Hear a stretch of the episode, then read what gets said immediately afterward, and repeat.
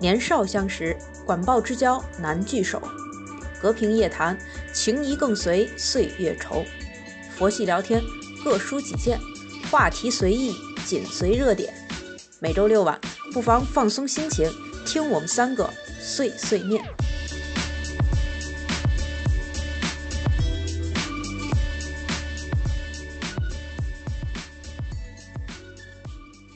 大家好，欢迎来到我们第一期的周六有空吗？我是热爱家乡留守国际庄的郭老师。大家好，我是在北漂的博士后小陈。大家好，我是老赵，目前在德国读博士学位，大家也可以叫我刘德华。刘德华是什么鬼？就是刘德呃华人的简称。你是怎么一本正经的说出来这么一个搞笑的名称的？他很认真。那今天来录制我们的第一期节目，很激动。先来说一说我们为什么要做这样一期节目。呃，因为我们三个认识很多年了，细算的话得有十五年了吧，对不对？差不多吧。差不多，差不多。嗯，一起来做个什么事儿，其实是我们计划了很久的一项事业。你俩还记得咱们都计划过干什么大事业吗？我记得咱们初中的时候就想开煎饼摊儿啊，什么肉夹馍的摊儿啊，麻辣烫啊。后来上大学以后，为什么几个初中的小姑娘会想开肉夹馍摊儿或者是煎饼摊儿？我现在真的是没有办法理解。脚踏实地呀，对不对？从身边做起。后来大学以后还想 着鸡柳饼店啊，想着嗯，跟自己专业相关的整一个什么大的创业项目。不过后来都是一些想法而已。对，其实后来其实我们还想过做什么糖果屋啊，开书店呀，对不对？这种高大上的。对，很多。然后其然后其实这些都不太好实现，就是小孩儿嘛，小时候想一想。但是前几天聊天儿，我们就突然想到。我们三个几乎每周都要语音聊天，而且聊很久。那不妨就一起做一个小节目，既可以和大家一起分享一下我们的一些想法，对我们自己来说，对我们三个人来说，其实也是一个很有意义的记录和纪念。嗯，那为什么我们这个节目叫周六有空吗？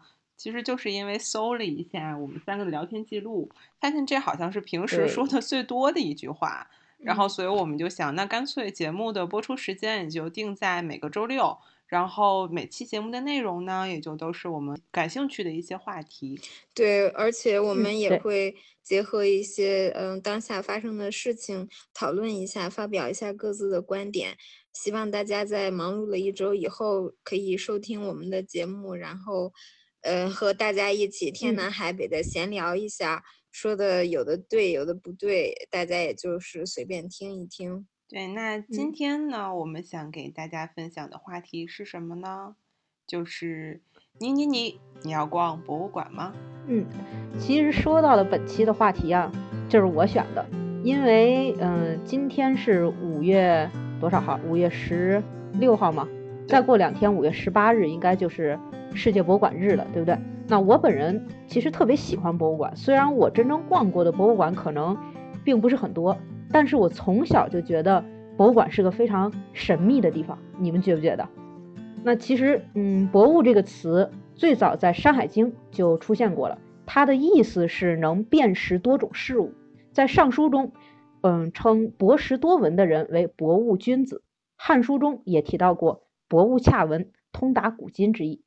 到了十九世纪的后半叶呢，中国模仿日本，把“博物”一词开始作为一门学科的名称。那博物的内容就包括了动物、植物、矿物、生理等等等等许多知识。那博物和馆连成一个词，嗯，作为一种文化教育机构的称呼，在我们中国其实出现的比较晚，也就一百来年的历史。日文中的“博物”一词，它主要来源于英文、法文和德文中通用的一个词。Museum，法语是 museum，德语德语老赵给读一下。Museum，怎么读？再读一遍，教教我们。Museum，Museum，太太难发音了。对你这个比较标准。那这个词其实它主要起源于希腊语，呃，这词我也不会读，意思就是供奉缪斯以及从事研究的处所。在古希腊神话中的缪斯是众神之王宙斯与记忆女神。嗯，莫涅摩西涅所生的九位女儿，我这我也是第一次知道，原来缪斯她不是一个人，她是九个人，她是九仙女。她们作为艺术与科学的保护神，是不是很神奇？她们她们分别掌管了史诗、音乐、情诗、演讲术、历史、悲剧、喜剧、舞蹈和天文，可以说是各有专司啊。那他们九个人合体呢，就是智慧的象征。在公元前四世纪的时候，亚历山大大帝在建立地跨欧亚非大帝国的军事行动中，把他从各地搜集来的这种珍贵的艺术品和稀有的谷物，交给了他的老师亚里士多德来整理研究、开展教学。在这儿我插一句，我觉得作为一个老师来说，亚里士多德真的是太幸福了。这个亚历山大去世之后呢，他的部下托勒密建立了一个新的王朝，继续。跟随他的脚步来南征北战，收集了更多的艺术品，其实就是他的战利品。那托勒密一世在埃及的港口亚历山大里亚这个地方建造了一座博学园。这座兴建于公元前二百九十年左右的亚历山大博学园，被认为是最早的博物馆，因为它不仅仅有收藏，还包括了公共博物馆的一些功能。那它的藏品有我们所熟悉的，比如冥想者雕像。还有许多天文和外科的仪器以及兽皮等等等等，其实就是它战利品的一个展览。除此之外呢，博学园中还包括了图书馆、动植物园、研究所，呃，非常的丰富。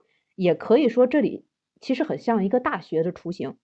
那著名的数学家欧几里得、物理学家阿基米德都曾经在这里研究工作啊。那欧几里得也正在也正是在这里写出了我们所熟悉的。几何原理。哦，原来是这样。我觉得郭老师这一段普及的知识普及的特别到位。其实现在还是有很多“博物”这个词，我们还在延续使用。比如说，十九世纪的嗯著名的英国博物学家达尔文，也是这个博物的典型的一个代表。现在我们在微博上也能看到博物君，还有他们所主办的博物杂志。对，就是。大家对博物这个兴趣点还有关注度还是很高的。嗯，是的，就郭老师跟赵博士这个小课堂，这说话题就开起来了呢。那必须的，嗯，而且我还没有说完。说到世界上最早的博物馆，我觉得不得不提一提我们中国最早的博物馆。对我们中国最不怕和别人比早。对，然后有学者呢，就将中国博物馆的源头追。追溯到了公元前的四百七十八年，你们知道这一年有什么意义吗？不知道什么意义？不知道，我来给你们科普。这一年是孔子去世的次年，啊，也就是孔子去世的第二年。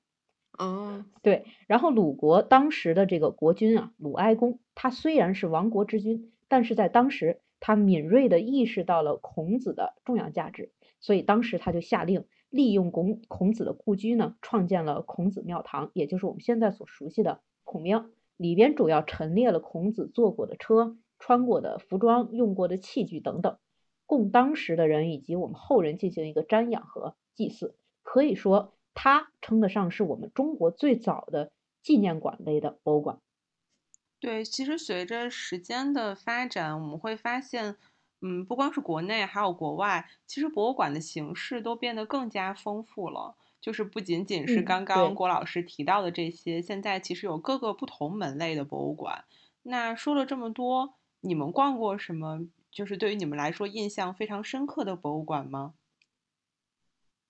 嗯，我有。我们我们刚才介绍的博物馆，不管是这个亚历山大时期的博物馆也好，还是。呃，孔庙也好，它其实呢，主要就是一个对物品的一个展览的这个功能，是我们比较熟悉的博物馆。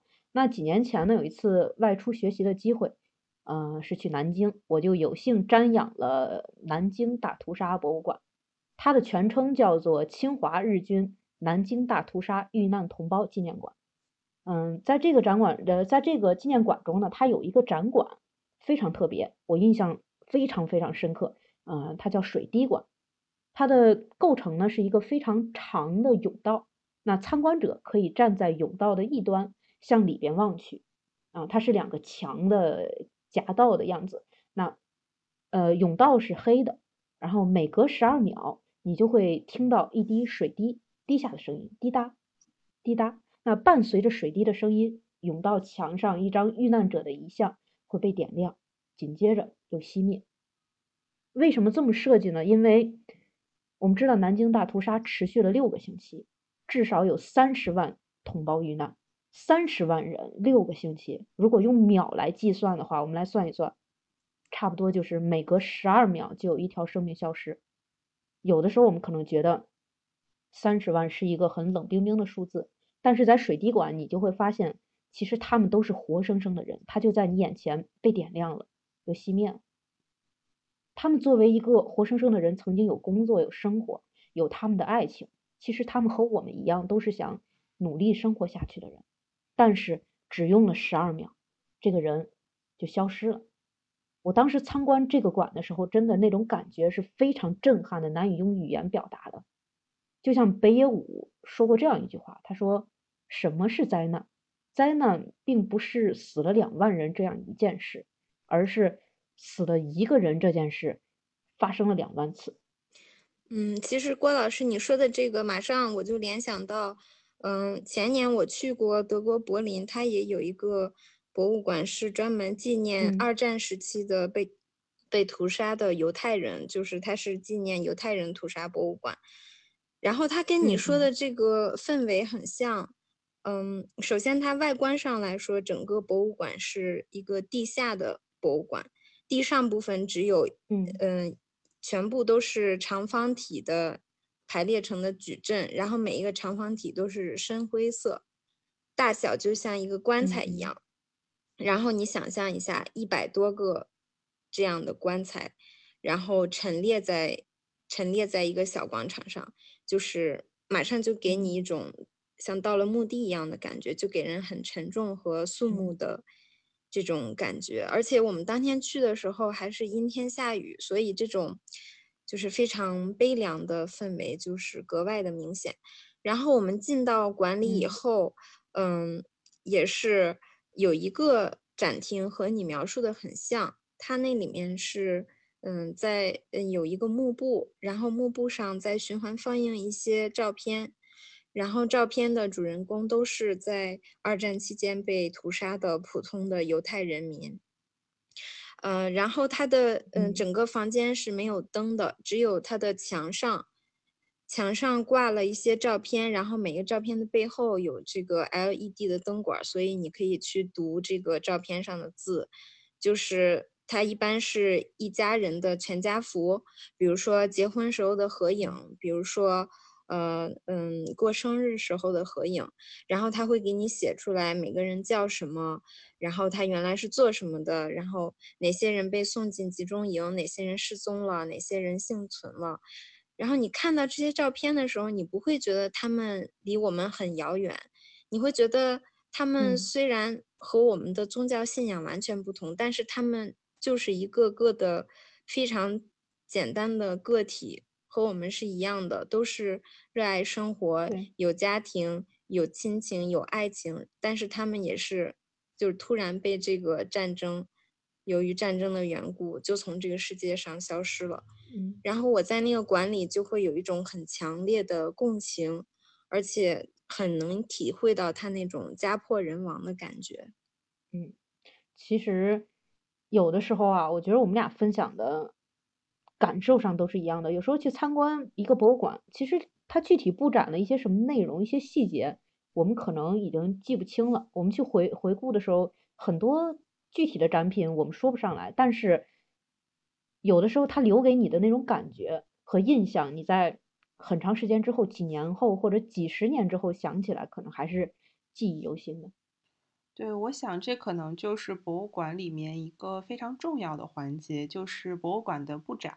嗯，虽然在博物馆当中，文物是承载历史、传播信息的最主要的载体，但是其实它呈现的方式可以是多种多样的。对，就比如说刚刚你们提到的，就是博物馆中会普遍，现在的博物馆中会普遍用的，比如说像视频或者是音乐。或者是还有一些博物馆有一些交互的操作，其实都能让大家更好的去沉浸在这个参观的氛围当中。嗯嗯，对，其实我前两天去上网做一些调查嘛，呃，就是去看看，就是网上通过网上去看一些了解一些博物馆，因为现在疫情期间不能我们真的去参观嘛，就发现其实很多博物馆在疫情期间就推出了很多有趣的线上的这种啊活动也好，还是其他什么东西也好，比如说这个我印象中很深刻是北京自然博物馆，它就有一个电子引导员，是真人的，应该是录制好的，在你一开始进入到博物馆的主页的时候，那这个引导员就会出现在屏幕上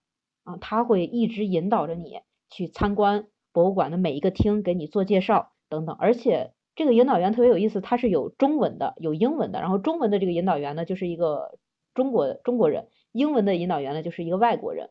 啊，我觉得真的是很有意思，而且考虑的这些细节也非常的好。是你这样一说，感觉和这个高科技结合起来，真的是让不同文化背景啊、不同年龄、不同的这个受教育程度的人都能从这个博物馆里一下子获得。它最核心的或者是最有价值的东西，也不会担心看不懂。我现在呃，我觉得现在博物馆越来越像看电影一样，然后我们进到里面以后，每个人都会有自己不同的体验和收获。对，对我觉得刚刚你们俩分享的就是两个非常成功的例子，就是不知道你们小时候有没有去过。翻修之前的河北博物馆，我就是金缕玉衣的那个展厅，不知道你们去过吗？我去过，我还真没去过。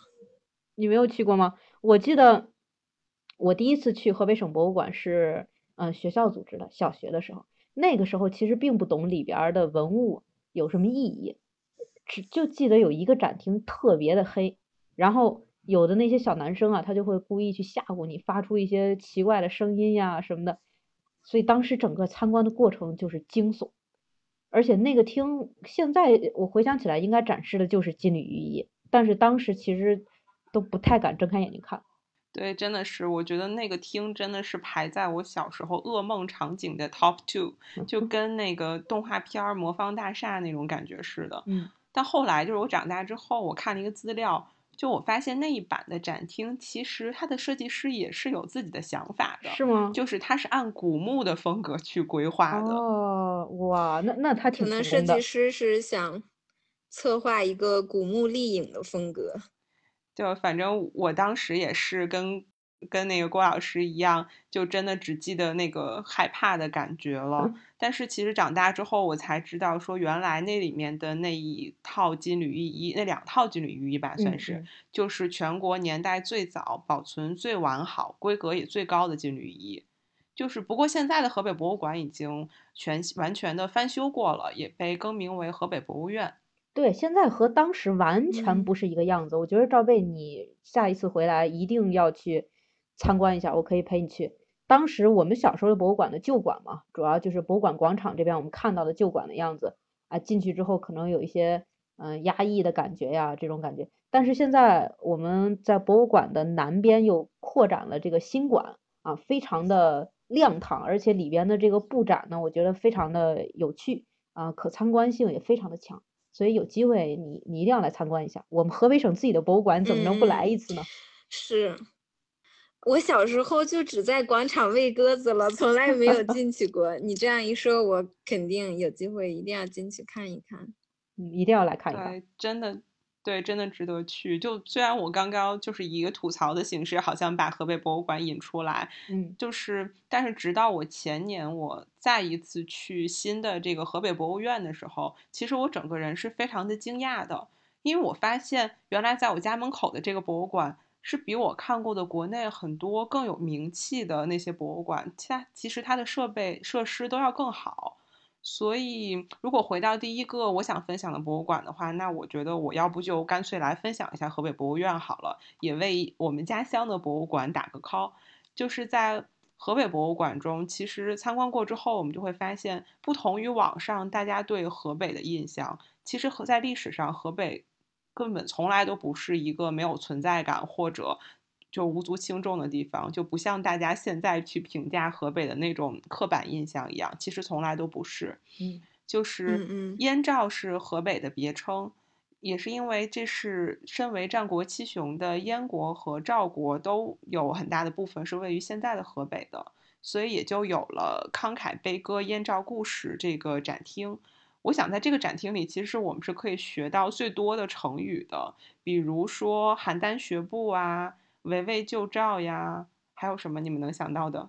呃，嗯黄粱一，梦，呃，纸上谈兵，对，还有比如说完璧归赵，还有嗯胡服骑射，其实这些都是可以在这个展厅里去学到的成语。而在这个展厅里，其实有一个最重要的文物，就是透雕龙凤纹铜扶手，它就是当时燕国城门的那个把手，它是很巨大，但是很非常雕刻都非常非常精美的。嗯，然后这个就是在这个展厅里，然后嗯，在之后呢，在战国时期还有仅次于战国七雄的一个千乘之国，就是古中山国。嗯，但是嗯由于在历史上这个资料是非常缺乏的，所以直到灵寿古就是中山国都灵寿古城的发现，其实才真正揭开了那个这个神秘之国的面纱。呃，你们俩知道在这个那个古都中古城的遗址中发现了哪些文物吗？就是很著名的。中山国吗其实，？在国家宝藏对，其实，在国家宝藏中都有介绍过。我我有印象，让我想一想，中山国应该我记得是一个什么铜方座，呃，错错金银四龙四凤铜方座，对不对？对我我因为我前两天刚刚补习了这一期国家宝藏，对，还嗯有这个不仅有这个文物呢，它还有，嗯，中山王铁足大铜鼎、错金银虎视鹿屏风座。我的天呐，我觉得这些嗯文物的名字听起读起来就特太别拗口了杂。对对对，然后嗯包括中山国，其实也后来有自古中山多美器的说法，对吗，郭老师？对的，然后，嗯，除了呃，在这个厅之后呢，就会有更可能更大家更知道一些的，有发现了金缕玉衣，还有长信宫灯的满城汉墓，嗯。然后包括还有说，其实从西汉的石俑到人民英雄纪念碑，这个沿袭了两千余年的信阳石雕，在这个馆中呢，我们就会看到彩绘的浮彩绘的散月浮雕，这个也是之前有上过国家宝藏的一个文物。嗯，对的，然后嗯到走到了近现代的历史的话，近现代的河北其实它是身处晋察冀的抗日根据地，然后非常著名的王二小，还有狼牙山五壮士的故事的发生地，其实也都在河北。这个我们就比较熟悉了，王二小嘛，从小唱的歌里就有，嗯对对，所以呢，就是在抗日烽火英雄河北这个章节，其实就记录了记录了这一段的历史。然后包括和河北博物馆里还有一些关于瓷器、还有壁画，然后以及远古的河北等等，其实更多的展厅。嗯，其实你刚在讲那个那一系列的铜方错，还有那个铜把手的时候，我就一直在想象他们的样子。嗯，我觉得人出国以后，尤其是会特别特别怀念，嗯，就是中国的这种古文物还有古文明，我觉得他们真的是非常非常的美。而且作为一个土生土长的河北人，你这么一说，我马上就有了一种文化自信。觉得自己之前对河北的文明了解的太少了。其实你这样一说，我觉得“慷慨悲歌”这个词确实是对河北人的一个非常到位的、准确的描述，即便到现在也一直在我们河北人的血液里。对，其实对于河北博物院呢，我觉得有一个印象最深的，其实也是我今天为什么想分享的一个最主要的原因，就是从两二从二零一四年至今，其实河北博物院每一周都有文博讲座，然后它的内容涵盖了文物、中国文化、世界文明等等非常非常多的方面。就我之前也有去过像国博讲堂、故宫学院，还有首都博物馆的一些文博讲座，但是其实他们都没有能做到每一周都会有活动，而且这个本身这个讲座是不需要预约的，每一期现场还会有直播，后来还有视频的回顾，所以如果有事情去不了现场，其实都没有关系，我们都还可以继续的参与到这个活动当中。嗯，对，其实上次小陈，你记得吗？你回来的时候，你回石家庄的时候，我们就一起去听过我没有一次这去过个，一次，对，田呃那个是田庄大墓的考古发掘报告。但是那次你发现没有，我们我们去听的时候，发现听众其实还是呃老人比较多，然后有一部分是学生，对吧？对，是这样。对，其实很多博物馆都是这个现象。嗯，其实而且这个河北博物馆它是讲座是不用预约的。一开始其实我对他这一点很不习惯，因为去过几次讲座，感兴趣的嘛，而且年轻人嘛就喜欢周末睡个懒觉啥的，啊，周六周日起来去听，几乎每次去都没有座位，然后来的晚的人呢，就可能直接站在后面或者坐在这个走廊上去听，但是后来发现，我就坐在走廊上过，对不对？坐在台阶上，对不对？我基本上每次都是站着的。然后后来发现，其实这样也挺妙的，因为来的早的通常都是一些老年人啊、中年人啊，他们精力比较充沛，对不对？他们坐在前面，那后边的位置慢慢被坐满之后呢，再来的人就是我观察过，就是大家进来都是很安静，然后就站在报告厅的后边开始听，而且有的人你会注意到，他可能不是特意来听报告的，就是路过啊，从去参观博物馆，然后路过这个报告厅。就进来，进来之后也是认认真真的、很安静的在这里听，而且有的嗯一些学生啊，还有小朋友啊，就在这个报告厅的两侧席地而坐，看上去啊他们就挺随意的，但是其实你去观察他表情，每个人听的都是非常的认真，整个氛围我觉得是特别的好的。嗯，你这个描述感觉当嗯感觉这个博物馆的气氛堪比非常火爆的这种学术报告了。对。而且就是除了讲座，其实我们河北省博物院还有许多的线上线下的活动，有分别针对小朋友和成年人的体验活动。我为什么知道呢？是因为我们班的语文老师小球老师有一次就去参加了一个这个扎染的体验活动，我印象特别深刻，是因为那天他神秘兮兮的和我换了课，然后就偷偷跑出去参加这个活动，因为当天上班嘛。回来之后，他就给我讲制作的这过程，还拍了这个许多照片，特别的兴奋。所以说，其实这样一些手工活动对于成年人来说也是很有吸引力的。那河北省博物院里呢，还有许多活动是针对小朋友的，也是非常的有趣。所以家长们，如果你在听节目的话，你可以去官网或者微信公众号去关注一下。有机会的话呢，可以给孩子去预约参加。我觉得这真的是非常有意义的课外活动。对，其实。我觉得听完郭老师说这个，我觉得河北博物馆真的，它一直是在属于闷头做事。其实它真的已经做了很多年，做了非常丰富的活动和工作，但是好像大家就是都不知道，就是就感觉好像就是每次去就会发现，哇，原来原来这么的丰富，但是原来我之前竟然都不知道有这么多的活动。对，我觉得就是文宣这方面其实还是可以力度更大一些。其实现在博物馆。如果你去关注他的这个公众号，你会发现，嗯，他也在努力的去宣传。但是我觉得跟我们整个社会的这个关注点有关系。我们有的时候去，嗯，发一个娱乐的新闻呐，或者一些商场的一些活动的消息啊，可能很多人会去转发，嗯，会去点赞。但是呢，有时候你去转发一个博物馆的展览的消息，对不对？一个博物馆的活动的消息，可能转发的人就是，嗯，寥寥无几。我觉得跟大家现在目前的一个关注。嗯，和休闲娱乐的一个习惯也是有关系的。当然，如果文宣的力度更大一些的话，我我觉得这方面是会有一个改观的。对，我记得其小的时候，其实我妈妈每周都会带我去图书馆看书。那个图书馆其实就是在那个博物馆，就原来老就等于是就是在博物馆的旁边嘛。你你说的应该是省图对吗？对，省图、市图其实都在那个博物馆的旁边，就是附近很近的地方。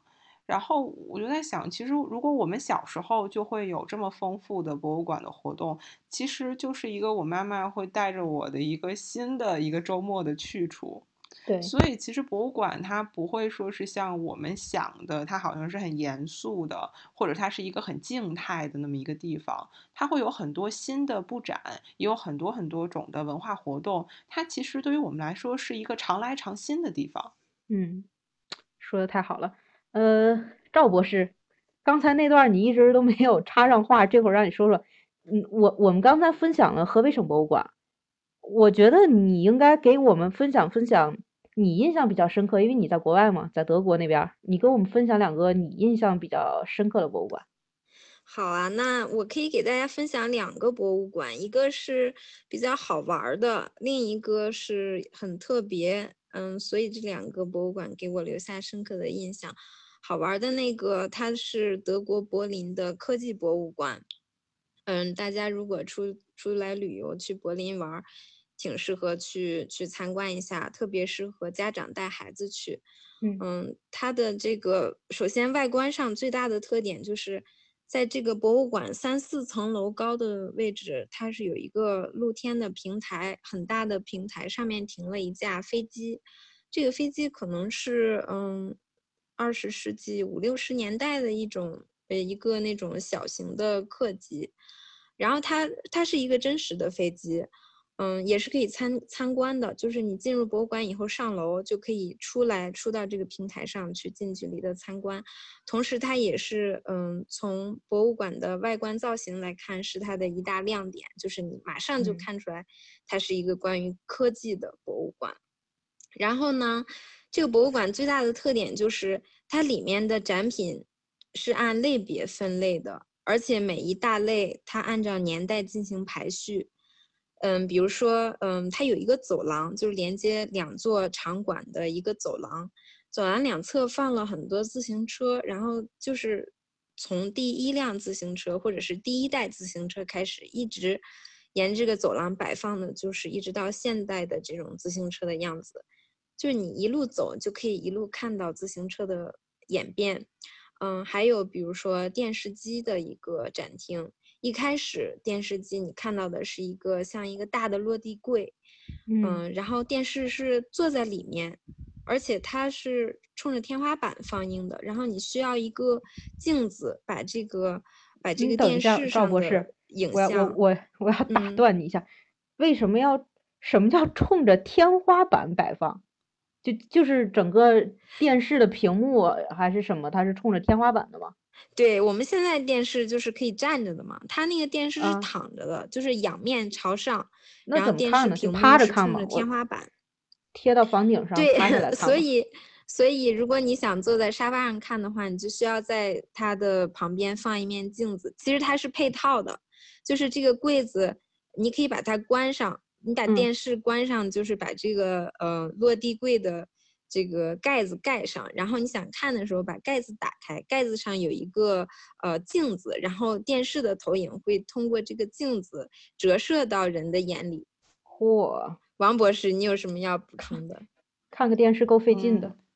对，首先呢，就是呃说一下，其实那个是反射到人的眼里，不是折射到人的眼里。就是嗯嗯，它的原理就是这样的，就是因为光是沿直线传播的嘛。然后，所以它的入射角跟反射角它其实是相等的，所以就是我们通过调整镜子的角度去调整这个入射角，就可以让它的反射的光线然后进入人的眼睛，所以就可以产生这样的一个光路的一个偏转。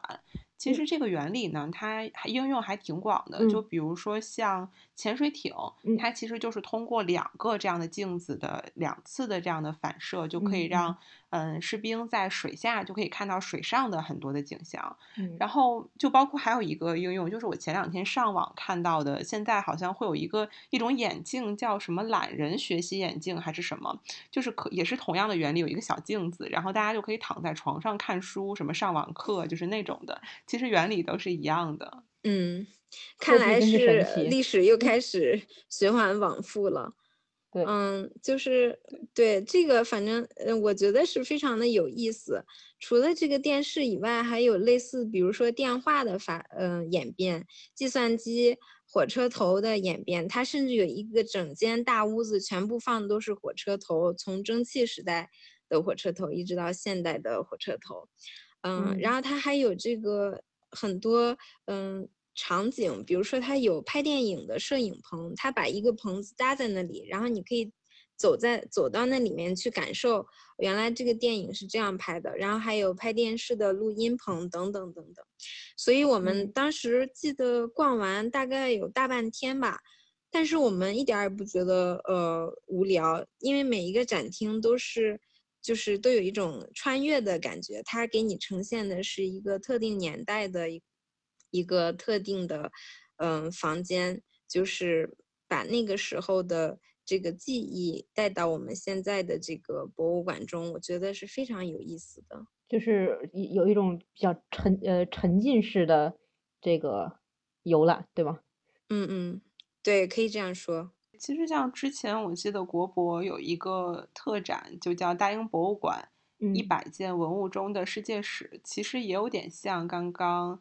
嗯，老赵分享的这个感觉，就是它是按时间去排列的，去打破地域，从史前的化石一直走到手机、信用卡，就好像时间就变成一个在架子上可以随意去抽抽出来去随意访问的一个东西一样。嗯，对，非常有意思哈。那个赵博士，你刚才还提到了一个特别特别的博物馆，特别特别的博物馆，给我们讲一讲多特别。嗯。是，嗯，这个特别的博物馆，它其实是，嗯，也在德国柏林，它叫做德国人博物馆。然后我想讲的是这个博物馆的一层展厅，它这一层的主题就叫存钱，它专门呈现的是二十世纪五十到七十年代。这段时间与德国人存钱相关的一些展品，嗯，因为那个年代是在特殊的这种时代背景下，德国政府呼吁全民存钱，所以它出现了很多宣传存钱的海报，比如说就一个，嗯，就像穿着很像成功男士的一个人站在一辆。豪车前面，然后海报上会写每天攒五马克，几年后你就能拥有同样的一辆梅赛德斯，就是这一类的海报。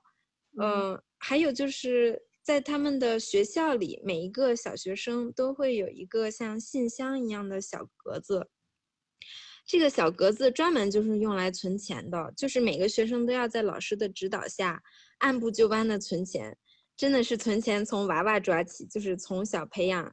嗯，小学生们这种存钱的意识，嗯，我觉得这个应该也在一定程度上影响了德国一两代人的金钱观和消费观。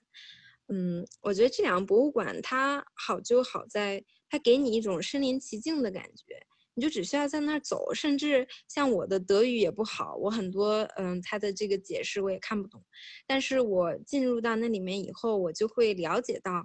那个特定的年代的社会风貌，还有人们当时的所用所想，我觉得就是你在那儿的时候，你就会不禁感叹：哦，原来那个时候的人们是这样生活的。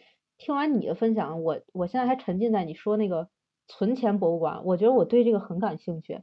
你你前不久微博上有个话题，你们注意到吗？就是疫情之后是否会出现报复性消费？那底下就有人回答说，报复性消费没有，但是有报复性存钱。我觉得现在其实，嗯，我身边的很多年轻人啊，都开始了这个注意到了存钱的重要性。之前总是不理解这个爸爸妈妈、爷爷奶奶啊，为什么总是存钱？你们为什么不花钱？那么热衷于存钱？但是经过这次疫情啊，我觉着我真的是理解了，而且我觉得，嗯，中国这个老祖宗的智慧，真的是有的时候让我们觉得。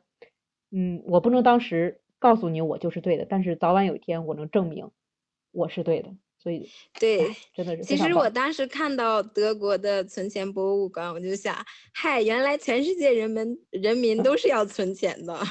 对我，我觉得其实我看到你们这个，我就会想说，有点想到一句话，就说之前就两句话吧，就说是读史使人明智，然后也说说以史为鉴，可知兴替。就你们会发现，不知道你们有没有这种感觉？其实历史跟人人类的社会，其实它一直都是在那种循循循环往复的。就不管是朝代的更替，或者说，虽然科技是好像是在不断的向一个直线向前发展，但是人的很多的想法呀，它会出现的那种周期性的这种变化，可能就一个阶段大家都是消费，然后过一段时间存钱，然后过两天因为有一个疫情这样一个突发的紧急的情况，大家又开始从消费。消费很高涨的欲望很高的情况，又转去存钱，就是不断的去循环往复。我觉得可能这也是我们去读历史和看历史的原因吧。就是哪怕我们还没有经历，但可能就是我们以后将会经历的事情。对，所以说，嗯，博物馆其实不仅能够带给我们很多新鲜的体验，开阔我们的眼界呀，其实也带给我们很多思考。呃，我前两天在回顾《国家宝藏》这个节目中啊，印象很深刻，国张国立老师。他说过这样一段一段话，他说：“我们的祖先尊重自然，创造文明。啊，博物馆的存在将这动人的历程及其结晶珍存下来，让我们知来处，明去处。”嗯，对你说到这个说到呃明去处，我觉得其实嗯年轻人现在越来越起到这个非常重要的作用，而博物馆对吸引年轻人也做出了很多很多的改变，变得越来越年轻化、潮流化。比如说现在很多博物馆推出展品的周边设计就特别受欢迎，非常好看，成为了新晋的网红必备。嗯，你说这个周边设计啊。真的是非常的丰富。我我其实最喜欢博物馆的一个周边就是他出的纪念币。我不知道你们有没有注意到，现在很多博物馆它有这个呃自动售卖纪念币的这个机子，进去之后呢，你可以去购买。那我每一次去到博物馆，我一定要去买一个它的纪念币。我的朋友们呢也知道我喜欢这个东西，所以经常他们去到各种不同的博物馆，就会给我带这个纪念币回来。嗯，那你的朋友可是真的是。非常好的朋友，对，非常爱我。其实现在，嗯，是，其实现在和同学呀、朋友啊一起去博物馆，其实越来越常见了，尤其是在年轻人的这个群体里。对，我觉得可能不光是朋友吧，我觉得博物馆其实都是一个约会的很好的地方。就是刚刚提到的那个大英博物馆的展览，其实我当时是跟一个当时还挺喜欢的男生一起去的。但是其实，在那之前，我们见面的，其实面对面这样去见面的机会也不是特别的多，嗯，然后所以就你这是网友对吗？是不是网友？不是不是，就是网恋奔但是你知道吗？对，就是现代年轻人的交友方式就是这样，就是都在网上进行，就面对面很少。但是你知道，这种长久不见面的人，其实刚一见面是会有点尴尬的。就是不知道要说点什么，干点什么，然后但是一起去博物馆，我发现其实就免了这种见面的尴尬，因为就不用担心没有话题呀，就没有话说的时候，我们就看展览嘛，然后那么多的展品，我们总会是有能找出一点可以说的事情，所以我就觉得突然就听你们这么说，我就想说。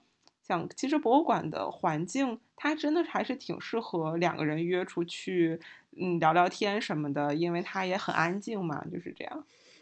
嗯，如果在博物馆还是聊不到一起，或者是话不投机的话，估计也就排除了一个一个这个 人选，错误的人生伴侣。我 对于对。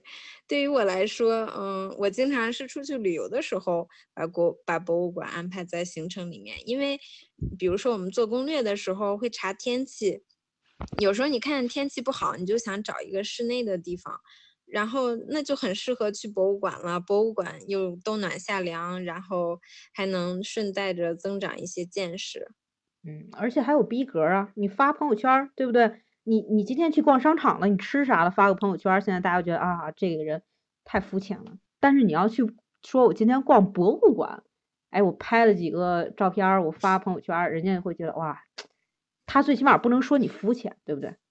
他可以说你装逼，但是他不能说你肤浅。对对。哎，你们这么一说，我觉得去博物馆还有，你知道还省钱，你觉不觉得？就是你看啊，我记得微博热搜有讨论过什么相亲请女生吃肯德基这种事情，然后大家就一片的那种，哎呀，讨伐讨伐或者什么的声音。但是你会发现，如果你是叫女生去逛博物馆，你同样不用花什么钱，但是就显得很有格调。你这个真的是，嗯。大不了逛完了再去请吃饭，那这样一看，博物馆还真是一个约会、相亲、交友的好去处。对我，我不知道你们有没有感觉，说好像现在科技发展了，物质很丰富了。其实我们觉得人应该有更多更多的娱乐活动，但是其实你看周围的这些年轻人，起码就我们这个年纪的吧，其实大家很多的周末活动就是那种吃饭、看电影、逛街三连。大不了再加个什么 KTV 或者是什么桌游啊、密室逃脱这种，就是不就说了我们仨其实，对，我们仨原来 总是这样子。对，其实你看，我们刚刚说了那么多可以去博物馆的理由，你们觉得博物馆对于你们来说其实意味着什么？嗯，我觉得我对博物馆的嗯看法一直在改变。我我小时候觉得。嗯，博物馆就是很高大，很高大上，然后，呃，也相当的深奥。然后我进去以后呢，我就会很想把每一个展品下面的文字都读一遍。但是读完以后，我发现什么都记不住。不过现在我再去博物馆的心态就已经不一样了。现在觉得更是一个嗯，就是体验的地方。有时候你不需要知道它它的这个很详细的背景，但是你去看一圈儿。它会给你一个全新的体验，给你一个呃精神上的精神层面的丰富，嗯，就是你看完之后，你可能不会觉得有什么，嗯嗯，可能过一两天，甚至你看过的东西都忘了，但是你去多了以后，就会发现，比如说你第二次去，嗯，或者是你第十次去，你就会形成一个对这个对这个东西的认识，然后你再看到它的时候，你就会。你就能说上来点什么，而这些东西，嗯，它是属于你自己的精神层面的东西，就很像一个潜移默化的一个熏陶或者是一个改变和影响，是这样吗？对，对于我来说，我觉得也是对于大大多数人来说，参观博物馆其实我们总是目的性很强，我们通常是有一个什么目的，我今天想去了解什么知识了，我去参观一个博物馆。我们之前说了那么多，说什么？啊，约会啊，相亲交友的好去处，但是其实总的来说，我觉得并没有人真的是去约会相亲去这种地方，对不对？我们总是还还是想去了解一个什么东西的时候啊，我们去逛一逛博物馆，或者说博物馆有了一个什么主题的活动的时候，我们我们才是去参加，就是目的性很强，总是希望能从呃一一次逛博物馆的经历中去收获一些什么。其实我觉得这跟博物馆它自己本身一个定位也有关系，因为博物馆它从一开始的一个定位就是一个作用，教育的作用，它要优先于一个娱乐的作用，它的文化的作用要优先于它一个趣味性的作用。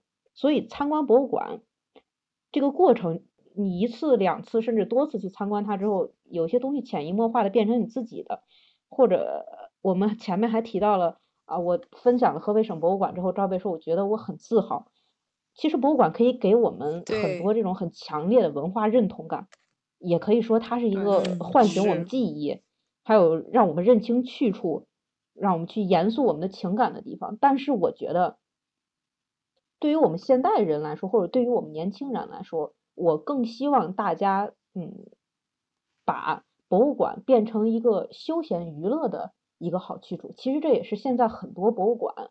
嗯，致力于去做的一件事儿。他之所以去推出那么多线上线下的活动，对不对？他推出这么多活动，他其实就是想，嗯，不能说我完全去把博物馆娱乐化，但是他一定想让它成为年轻人，嗯，在逛街、看电影、吃饭之外的娱乐活动中的一个选项。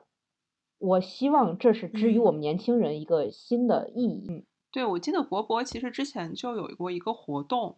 就是我看过一个海报，他写的就是周末来博物馆约会吧。其实这就是他们很想去让大家来的这样一个理由。哎，他这个郭老师说的，他这个主题是不是就有点像我们节目的名字？周六有空吗？你来博物馆约会吗？你你你你要逛博物馆吗？对不对？对对对。所以说，其实现在博物馆一直在向我们发出邀请。那今年，嗯，二零二零年。我们这一次博物馆日的主题就是致力于平等的博物馆，多元和包容。其实博物馆已经做好了准备来迎接八方来客。那我们作为年轻人也好，作为我们嗯现代人也好，我们是否做好准备去走进博物馆了？你今天有没有准备去逛一逛博物馆呢？我们呢也欢迎大家，其实一起来分享自己与博物馆的故事。嗯，我看那咱们今天就先聊到这儿吧，下次再说。好的，可以，我们下期再见，拜拜。拜拜，晚安，晚安。